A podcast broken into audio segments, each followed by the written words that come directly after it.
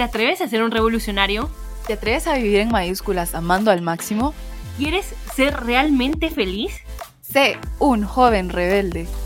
Buenas, buenas, jóvenes rebeldes. Primero que nada, feliz año nuevo. Yo sé que vamos un poquito tarde, ya es febrero, se nos pasó así como agua el primer, año, el primer mes del año. Em, el día de hoy me acompaña Brian. ¿Cómo estás, Brian? Hola, Sofi. Muy bien, muy bien. Sí, feliz año nuevo. Igual, ya estamos un poquito tarde, pero igual no, no dejamos de desearles un feliz año nuevo, igual a ti. Y miren, jóvenes rebeldes, aquí hoy, el, hoy en este episodio les queríamos contar. La verdad es que nosotros empezamos así puros locos, pero la verdad es que empezamos el año a tope. La primera semana nos fuimos de expedición con Brian y dijimos, bueno, mucha, para empezar el año con todo, hagamos trip al volcán. Entonces nos fuimos a escalar el Tajumulco, que para los que no son de Guate, es el, es el volcán más alto de Guate y también es la cima más alta de Centroamérica. Entonces estuvimos ahí, estuvo re alegre, acampamos, estuvo duro el frío, pues, porque estuvimos a menos 3 grados, que muchos que no viven aquí y que han experimentado la nieve dirán como a la madre que exagerada Sofi, pero bueno, yo no, yo no conozco la nieve, entonces para mí menos 3 grados me estaba congelando. Pero, pero nada, esa experiencia nos sirvió un montón para, para pensar en el tema del día de hoy, que es sobre las metas. Pero antes de saltarme a eso, Brian, ¿qué te pareció a ti la experiencia? Estuve loco, la verdad. en cuestión de dos o tres días, a lo mucho, lo organizamos o sea, en general me gustó la experiencia, una aventura increíble que repetiría, aunque sabes, uno de los aprendizajes que saqué fue cómo esas actividades fortalecen la amistad, porque fue todo un trabajo en equipo, la ayuda mutua que nos dimos, eh, pues armar la carpa, eso que tú mencionabas, la fogata, y bueno, no digamos las conversaciones que tuvimos, eh, las bromas, en el fondo eso fue lo que más me gustó. También hay que mencionar que no es la primera vez que subimos un volcán, como recordarás, el año pasado subimos el volcán Acatenango, una experiencia inolvidable también. Bueno, Sofi, ya que este episodio trata sobre las metas, podríamos arrancar hablando cómo a nivel personal nosotros establecemos nuestras metas. ¿Tú qué método, entre comillas, usas para establecer tus metas? Mira, yo la verdad es que el año pasado lo cerré así con broche de oro. Leí este libro buenísimo que lo voy a mencionar un montón de veces, desde ya les aviso, puro disco regado, se llama Live Life in Crescendo y lo escribió Stephen Covey con su hija, Cynthia Covey, y fue el último que él le escribió. Pero bueno, em, en este libro, dentro de las mil frases que tiene, muy buenas, me gustó mucho una que decía que para alcanzar la felicidad terrena, em, teníamos que tener tres cosas algo que hacer, algo que amar y algo por lo cual esperar. Entonces ese fue como el formato que yo utilicé para plantear mis metas 2023. Entonces se resume en Do, Love and Hope y me sirvió un montón porque, o sea, por ejemplo, en Do, ¿qué hago? Yo estudio arquitectura, para los que no, para los que no saben. Entonces me, ahí definí mis metas a nivel profesional. Love, que puedo amar? Pues bueno, nosotros católicos amamos a Dios, entonces dentro de esas metas establecí mis metas con Dios eh, o a nivel espiritual, pero también mis metas de relaciones interpersonales, pues, o sea, mis amigos, mi familia, etc. Y hope, algo por lo cual esperar. Bueno, aquí les cuento así notición de último momento. Yo primero Dios me voy de intercambio la mitad del año a la Universidad de Navarra. La verdad es que estoy súper emocionada. Eh, Alegre, Sofi, felicidades. Gracias, gracias. Va a ser un gran trip, la verdad. Pero, pero sí, eso es mi hope, mi esperanza. No sé, Brian, ¿tú qué formato utilizas para establecer tus metas? Buenísimo. Yo utilizo un formato similar, aunque lo, lo divido en cinco diferentes campos. Por un lado pongo el humano, eh, tengo uno que es espiritual, otro doctrinal religioso, afectivo y profesional. Pero también me gustaría proponer a todos los jóvenes rebeldes no limitarse únicamente a metas profesionales y materiales que normalmente tendemos a plantearnos estos tipos de metas. No sé si a ti te pasa, a mí en lo personal me ha pasado que a veces como que le doy muchas vueltas a este tipo de metas, olvidándome que hay otros campos. No sé si a ti te pasa lo mismo. Sí, sí, full. O sea, a mí me pasa que uno pues cae en, esa mentalidad un poco materialista, pues así de que ah, me voy a comprar un carro, eh, voy a ahorrar para, para un nuevo teléfono, lo que sea, que no está mal. O sea, como dijimos con Brian, no está mal, pero siempre recordar que no es lo primordial. O sea, no es como que solo en eso voy a basar todas mis metas. Sí, sí, decirles acá a todos los jóvenes rebeldes de que estas metas pues no está mal plantearse, pero tampoco limitarse, como tú decías, cuando podemos crecer en otros campos, por ejemplo, el tema humano, todo lo que se refiere a las virtudes, eh, yo qué sé, prudencia, justicia, etc. Y también hay otros campos como el afectivo, todas las relaciones interpersonales, que aquí me gustaría hablarles un poco de un artículo que leí en los primeros días del, del mes de enero, y es un artículo que lo publicaron en The New York Times y, de hecho el título es como bien llamativo porque tiene que ver con la felicidad, entonces el título ellos lo ponen como el reto de la felicidad de siete días. Y me llamó la atención porque tiene que ver con todo este campo de relaciones interpersonales. Y en cada día pues van colocando un reto, que para mí son tips también. Por ejemplo, hay uno que dice socializar. Y este creo que tú también lo has experimentado, Sofi. Eh, por ejemplo, que salimos a tomar un café con un amigo, una cerveza o, o, el plan que, que, hicimos de escalar un volcán. Entonces, creo que en este, en este tip o reto creo que coincidimos la mayoría. Y hay otros bien interesantes que, que, que uno decía, escribir nuestros sentimientos de lo más importante que es un amigo para nuestra vida. Yo no sé si, si tú lo haces, pero yo que recuerde tal vez una o dos veces he escrito como una carta a un amigo de lo importante que es para mí su amistad. Qué bonito. Y el último que me llamó mucho la atención es hacer llamadas en un lapso de ocho minutos. Pues este para mí sí ha sido un reto porque yo, al menos lo he estado experimentando, o sea, lo, lo, he hecho y me ha costado un poco porque normalmente yo cuando llamo a un amigo es, no es una llamada de ocho minutos, pero o sea, me tardo una hora, una hora y media y, y así, entonces Imagínate, chava, ¿cuánto me tardaré? sí, eso justo te iba a preguntar. y no, o sea, imagínate, cabal, la vez pasada estaba hablando con una amiga y nada que llamada, o sea, fue nota de voz, o sea, voice notes, eh, contándonos un chisme y así, platicando, y que mira, y que hice esto y aquello. Madre, y entre voice notes yo le mandaba uno de tres, ella después uno de cinco, después yo uno de dos y después uno de seis y así.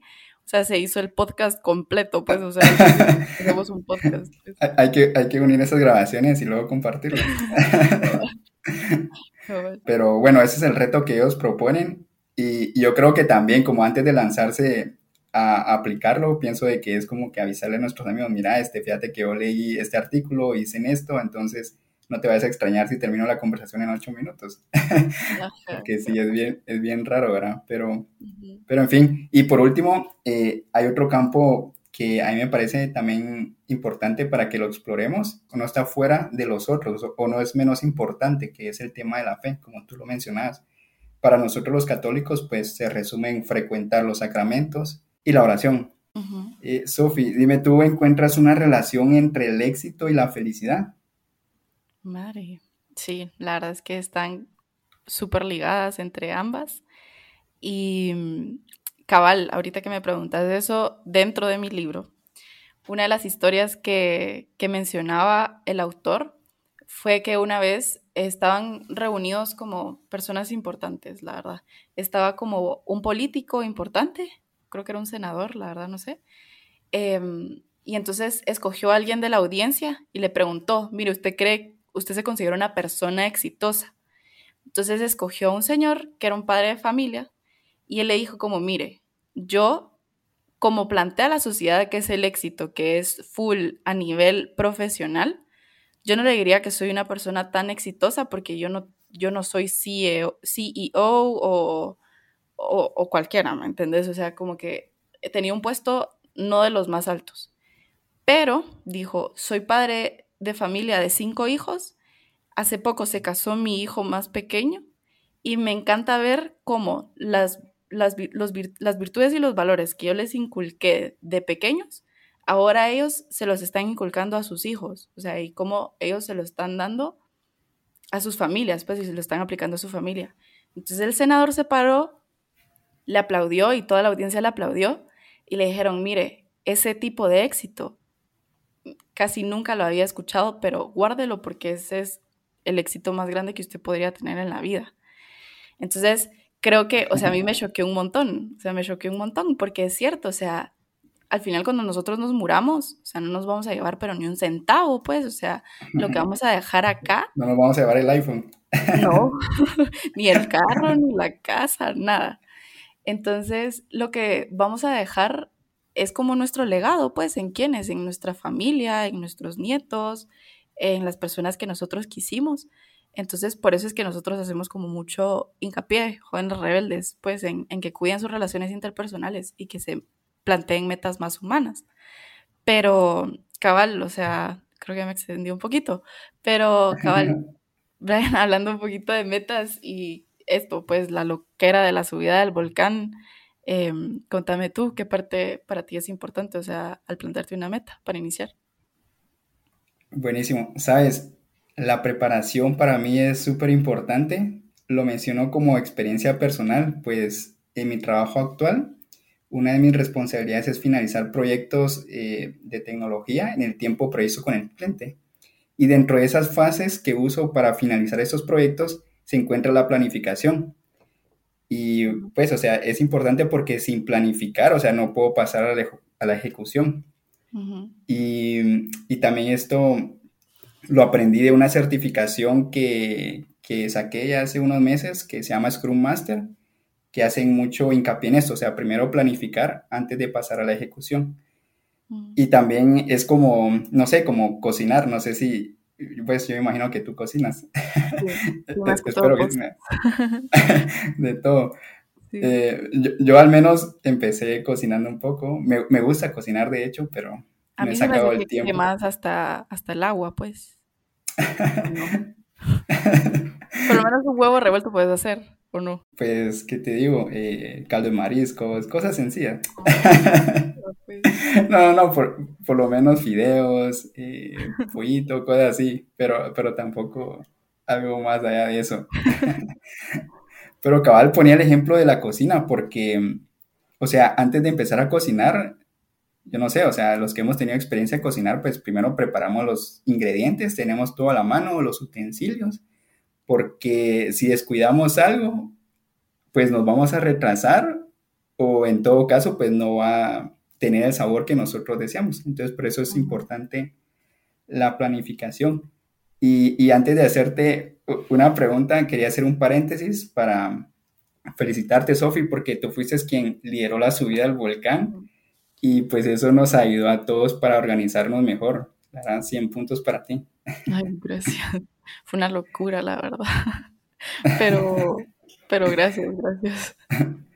Bueno, y tú contabas también que ayudabas en un club de chicas y entre las diferentes actividades era la de escalar volcanes. Cuéntanos cómo era tu experiencia.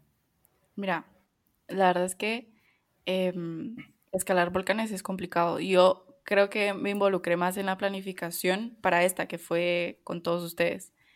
Em, pues o sea, para, para, como decías tú, planificar, ¿verdad? O sea, prepararse. Em, tenemos que conseguir el guía. Yo les mandé una lista de cosas que tenían que llevar, como comida, diferentes ropa y así. Para Hasta un plan de entrenamiento, recuerdo que nos enviaste. Hasta un plan de entrenamiento, miren, 100 puntos. O sea, si arquitectura no funciona, yo me pongo a hacer expediciones. Planificar expediciones al volcán. Pero, pero sí, o sea, porque también, o sea, eso parece chistoso y qué risa, pues, que les mandé un plan de, ejercicio, pero es que es importante, o sea, también prepararse físicamente por el reto que supone escalar un volcán.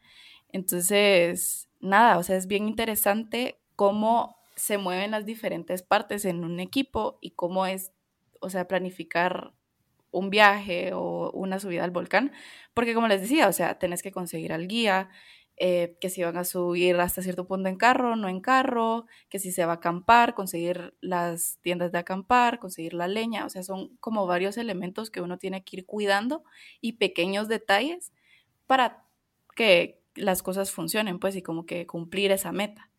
Entonces, em, no sé, ajá, cabal, Brian, pues como que además de lo que nos contabas, eso de la preparación, ¿qué más te ha ayudado a ti hasta este punto del año como para alcanzar tus metas, pues?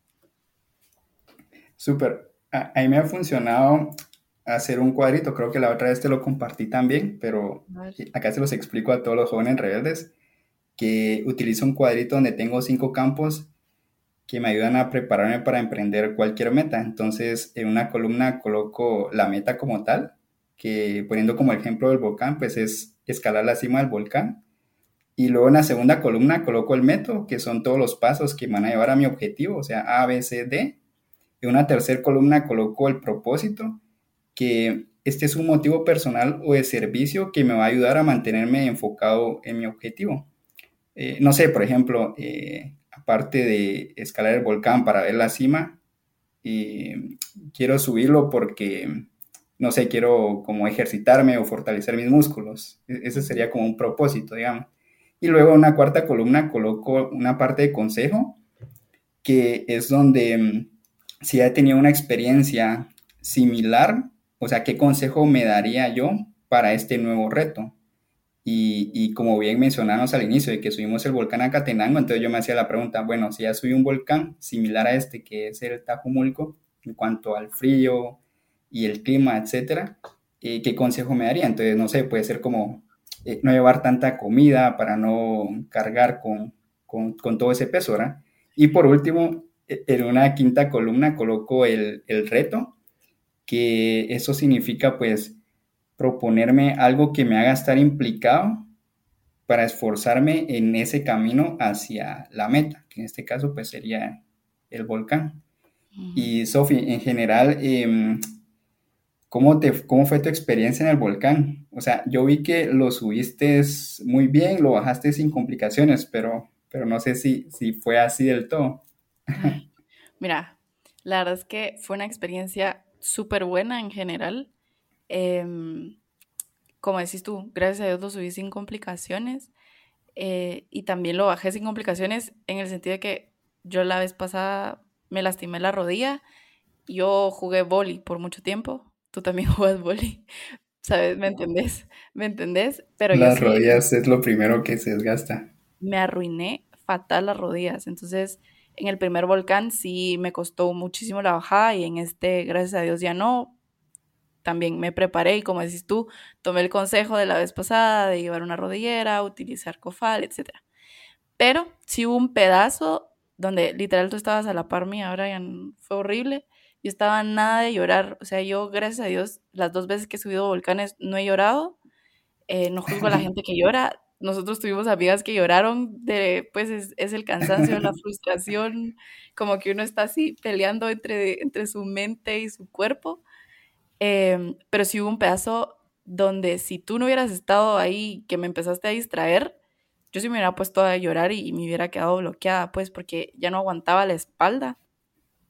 Y ni siquiera era subiendo hasta la cima, muchachos, era, íbamos hacia como antes del área del camping, paramos a almorzar, entonces íbamos de camino a ese pedacito donde íbamos a almorzar, pues, y entonces, cabal, yo iba con mi mochila y todo, y ya no aguantaba el peso, y hasta náusea me estaba dando, y cabal apareciste tú, y que me empezaste a hablar de como un método o un, test que le hicieron a unos niños, ya ni me recuerdo bien, pues, o sea, de qué me estabas hablando, pero eso como que me ayudó a distraerme y me cambió el chip y ya logré llegar, pero, pero refrescame la, memoria un poquito con lo que me contaste en el volcán.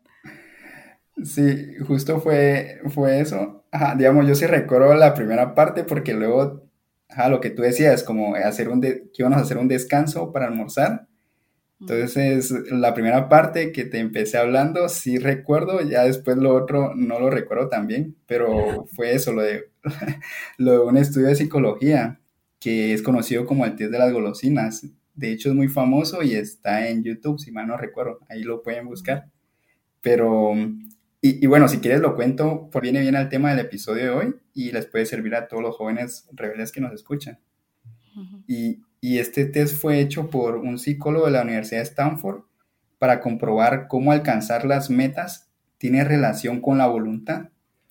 Y el test consistía en colocar a niños de cuatro años en un cuarto cerrado donde únicamente había una silla y una mesa. No habían juguetes alrededor ni la sala estaba pintada de colores, o sea, nada que los pudiera distraer. Entonces entraba el psicólogo con una bandeja de dulces y se la ofrecía al niño. A la vez que le decía, si quieres puedes, agarrar una golosina, la que tú quieras, y si no te la has comido en cuanto, en cuanto yo regrese, te ganarás una más. Ese era como el reto de ellos. Entonces, en ese tiempo en el que el psicólogo regresaba, que era aproximadamente 15, 15 minutos, eh, aquellos niños que lograban aplazar la gratificación inmediata, o sea, es decir, los que no se comían la, golosina hasta que regresara el psicólogo, recurrían a la distracción, lo, que por eso inicié con, con, esa historia cuando estábamos en el volcán como para distraerte de tu dolor y de ese como malestar que sentías. y, y, entonces estos niños lo que hacían para distraerse, porque como no tenían juguetes ni nada a su alrededor para distraerse, o sea, se tapaban los ojos y cantaban canciones, voltean a ver hacia otro lugar y eso les permitía de alguna forma eh, no caer en esa tentación y esperar hasta los 15 minutos. Entonces, eso fue prácticamente lo, que te conté y luego ya después ya no recuerdo qué, qué, ya te, conté. Borró la memoria. Algo así, no. pero, pero sí, o sea, creo que, que, ayuda a la distracción en momentos en los que uno pues tiene complicaciones. Y, y también fíjate que estaba leyendo, porque esto lo, lo leí en un libro, si mal no recuerdo, o en un artículo, que hay como tres subvariedades para fortalecer la voluntad.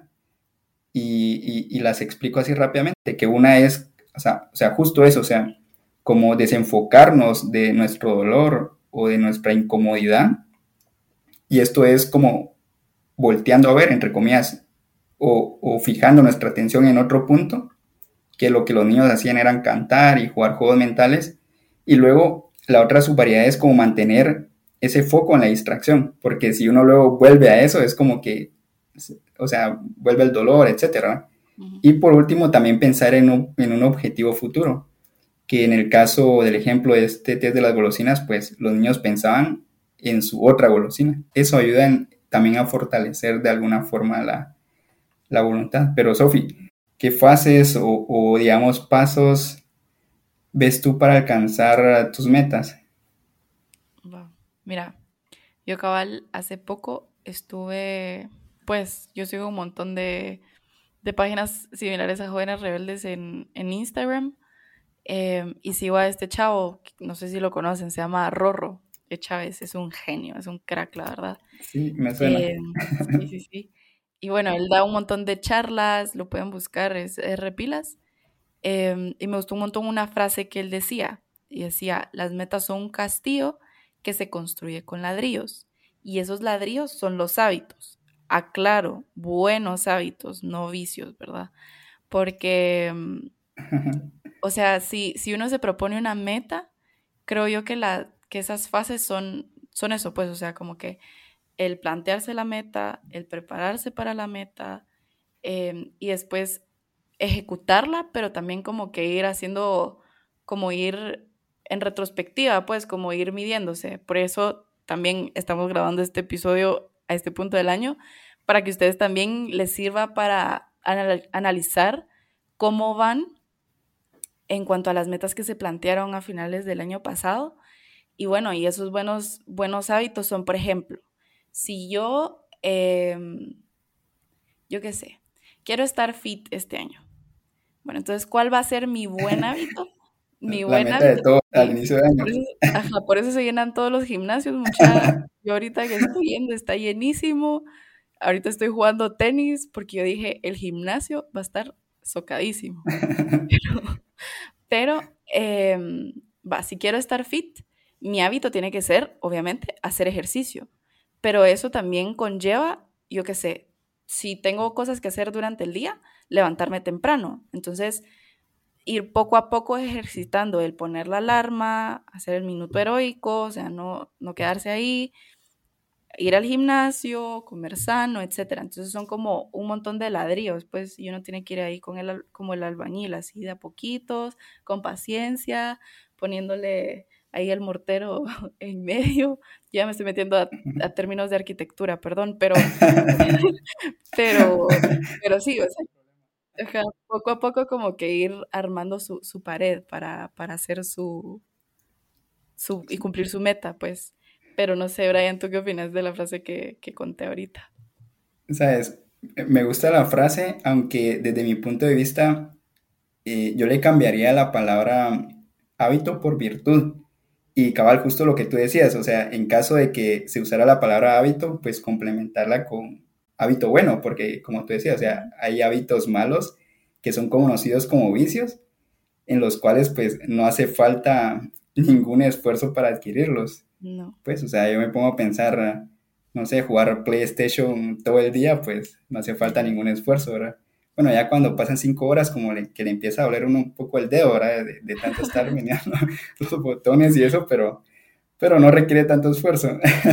No, es como levantarse temprano. Ajá. E, entonces, eh, digamos, yo lo cambiaría por, por virtud, que es un hábito operativo bueno. Y esa es la definición más sencilla y, fácil que podemos recordar, aunque a mí me gusta otra, otra definición que es quizá un poco más completa, que en, la que le cambian la palabra operativo por electivo, haciendo referencia de que eh, uno elige, o sea, es un, no son simples costumbres o no es un automatismo que, que permite saltarse el proceso de elección voluntaria, porque al final uno elige o, hacer el bien o, hacer el, o hacer el mal. Ajá, entonces mm, las virtudes nos ayudan en eso, o sea, es una perfección de la libertad. Eh, es decir, que nos autocapacitan para elegir pues siempre el bien, o al menos deberíamos de buscar siempre el bien. Exacto. Pero en fin, no sé si quieres que vayamos concluyendo. Eh, no sé cómo podemos ¿cómo podemos concluir esto que hemos hablado? Si quieres, empiezas tú. Va, va, yo empiezo. Va, otra vez va Sofía a mencionar su libro. Léanlo, en serio, se los súper recomiendo, se los vuelvo a decir. Se llama Live Life y Crescendo. Seguro no eh, te están pagando algo para promocionar el libro. Nada, cero, me deberías de pagar, la verdad. Porque ya lo promocioné mucho. Exacto. Pero, pero, o sea, otra frase muy buena que me gustó un montón es que decía que debemos alinear nuestra definición de éxito. O sea, dice, debes alinear tu definición de éxito en base a tus principios y valores.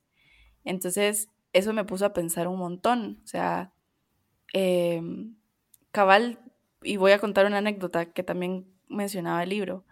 Uno tiene que tener un true north, o sea, un norte bien puesto en principios y valores eh, buenos, pues, o sea, como que eh, morales y moralmente buenos. No sé si lo estoy diciendo bien, me van a corregir los filósofos y así, pero bueno. Em, a lo que voy es que hay mucha gente, y ahí va la anécdota, que mencionaba que se decían a sí mismos exitosos porque tenían buenos puestos de trabajo, tenían el, carro de último del año, etcétera. Pero cuando ya se ponían como a analizar un poco el trasfondo de lo que los había llevado hasta donde estaban ahorita profesionalmente, se dieron cuenta que perdieron, por ejemplo, se divorciaron, perdieron a su familia, eh, se llevaban muy mal con sus hijos y, y demás. Entonces realmente no era una persona exitosa. Y también es bueno pensar en, no me voy a meter en temas de política ni nada, pues, pero pensar en, altos funcionarios y demás que tal vez han hecho cosas que no son del todo éticas eh, para llegar a donde están. Entonces, realmente ahí no están siendo exitosos, pues, porque hicieron chanchuya, pues. pero, pero lo que voy es eso, como que uno tiene que... Sí, sabes, perdón que te interrumpa, pero fíjate que la otra vez estaba tomando un café con un amigo y me contaba una historia similar a lo que tú dices, de que pues este, este compañero de él o sea, el puesto que lo tenía es porque se lo había ganado realmente, porque sí es súper pilas y súper bien preparado. Pero luego me contaba la contraparte también, que en otros ámbitos o facetas de la vida como que no era del todo honesto. Entonces, o no cuidaba bien a su familia o a sus hijos, etc. Y, y es justo lo que tú decías, de que no está como viviendo en coherencia, pero perdón que te interrumpí. No, para nada, para nada. Eh, con todo el derecho. Y, y qué bueno, ¿no? Y es cierto, o sea, supónganse nosotros católicos, gracias a Dios, sabemos que nuestro norte es Dios, pues, o sea, es realmente estable y, y que nos va a llevar por el camino del bien. O sea, sí siempre, como decías tú antes, o sea, el ser humano tiene voluntad y decide hacer el bien o hacer el mal. O sea, y Dios nos creó libres, pues. Pero si tenemos como puestas nuestras metas sobre un norte franco, em, como que no, eh, o sea, es más, es más difícil que nos vayamos así como que tambaleando por la vida, ¿me entienden? Entonces, y cabal eso me, me llevó a pensar en, en otra frase, eh, y, y, a pensar como un poquito en, en la vista que cuando llegamos al volcán y todo, o sea, ver cómo toda esa preparación, todo ese esfuerzo, ese dolor que pasamos, el frío, etcétera, realmente como que valió la pena, pues, porque era, es que no se los puedo describir, o sea, era espectacular la vista. De un lado podíamos ver todos, o sea, muchos de los volcanes de Guatemala. Mirábamos literalmente la Catenango, donde antes habíamos estado parados, o sea, estábamos en un punto todavía más alto. Y, y, del otro lado podíamos ver hasta parte de México, o sea, impresionante, o sea, la verdad es que sin palabras. Y eso me recordó a esta frase del libro que decía, Life isn't about finding yourself, life is about creating yourself. Y eso a lo que va es que no es que nosotros nos vayamos a encontrar como que si estuviéramos perdidos, no, sino que nosotros somos responsables de formar poco a poco, con buenos hábitos y planteándonos buenas metas, eh, la mejor versión de nosotros, pues para alcanzar la felicidad terrena y pues después la felicidad plena en la eternidad. Pero, pero es eso, o sea, no es encontrarse, sino formarse y buscar la mejor versión de Sofía Palé o la mejor versión de Brian Franco, pues. Entonces, eh, no sé, ya me extendí, pero, pero no sé, Brian, ¿qué piensas? No, no, para nada, muy bien lo que dices. No, o sea, Sí, yo coincido mucho contigo y, sabes, para mí el éxito, lo que tú mencionabas del éxito, está más en el proceso, que, que, que, o sea, sí tener ese norte, lo que tú decías, y también como aprovechar el proceso, porque en el proceso pues nos mejoramos como persona, o sea, ganamos en virtudes, todo eso lo que tú decías, o sea, levantarse hora puntual, o sea, como para ir al gimnasio, que uno crece en fortaleza, y, y a la vez, mientras caminamos hacia nuestra meta o hacia nuestro objetivo, pues tenemos la oportunidad también de ayudar a los demás y eso también de alguna forma nos ayuda a nosotros. No sé, es como un boomerang, o sea, yo ayudo a otros y a la vez me estoy ayudando a mí. Es como paradoja, pero, pero, pero es muy interesante y, y, y, en la práctica también se vive eso y, es así, al menos yo lo he experimentado. Perdón que te interrumpa, perdón que te interrumpa, pero con eso que decís, em, me recordé de una frase que hace poco me dijo un catedrático, que estábamos hablando de que antes construían a prueba y error. Y entonces él dijo, no, a prueba y experiencia, o sea, no error, sino experiencia. Porque de eso, como decías tú, o sea, ese boomerang, como que vamos mejorando y perfeccionándonos. Entonces, no digan como, ay, la regué, no sé qué. Va, levántense, pero aprenden de eso, no se queden ahí en el, ay, la regué, pues. ¿Me entendés? Qué, buena, no qué buena frase. Ajá, a prueba y experiencia. Guárdenselo en la mente. Qué, buena frase, ya la apunté por acá. E, esa no está en tu libro, esa la dijo un profesor. No, esa, esa fue de un profesor. ah, bueno. no, muy buena, la verdad. Sí, cabal. Ajá, o sea, es que no hay errores, ¿verdad? Solo hay aprendizaje. Bueno, depende desde el punto de vista que uno lo vea, ¿no? Porque también uno se puede como lamentar y decir, qué error. Sí. Y bueno, ya para, para terminar, em, con, con, tu segunda frase, que, que, me gustó bastante también, quizá yo quisiera resaltar la parte de creating yourself. que desde mi punto de vista tiene que ver con la integridad y es justo todo lo que hemos hablado del inicio, o sea, y, y lo que hemos estado viniendo hablando. No es como que solo crecer en una área, sino que para ser íntegros, pues tenemos que crecer en diferentes áreas. Es como un banco, ¿verdad? O sea, no se puede sostener si todas sus patas, pues no están a la misma altura.